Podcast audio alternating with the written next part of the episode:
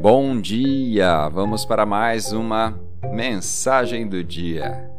A escritura de hoje está no livro do profeta Isaías, no versículo 40, versículo 31.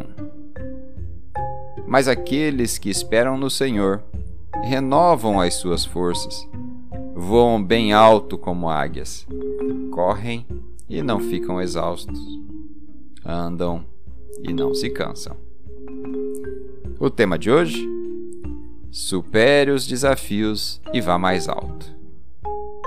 Na escritura de hoje, nós vemos a comparação daquele que crê em Deus a uma águia. É interessante como uma águia lida com os seus desafios. E um bom exemplo é o corvo, perseguidor da águia. Quando a águia está voando, o corvo aparece logo atrás e a começa a incomodá-la, tentando atrapalhar o seu voo e a sua caça.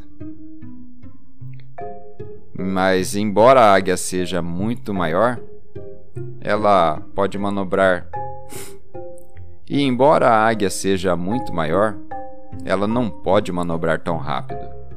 E, em vez de ficar chateada e perder tempo tentando lutar contra o corvo, ela simplesmente estende totalmente suas asas, com mais de dois metros de envergadura, pega o vento ascendente e sobe cada vez mais alto.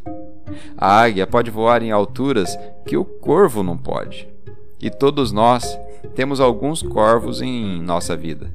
Pessoas que tentam nos incomodar com conflitos, com situações que nos tentam e que querem que percamos a paz e que fiquemos chateados ou desanimados. A boa notícia é que você é uma águia em seu DNA. Você pode subir muito mais alto. Você pode voar para onde os corvos não conseguem voar.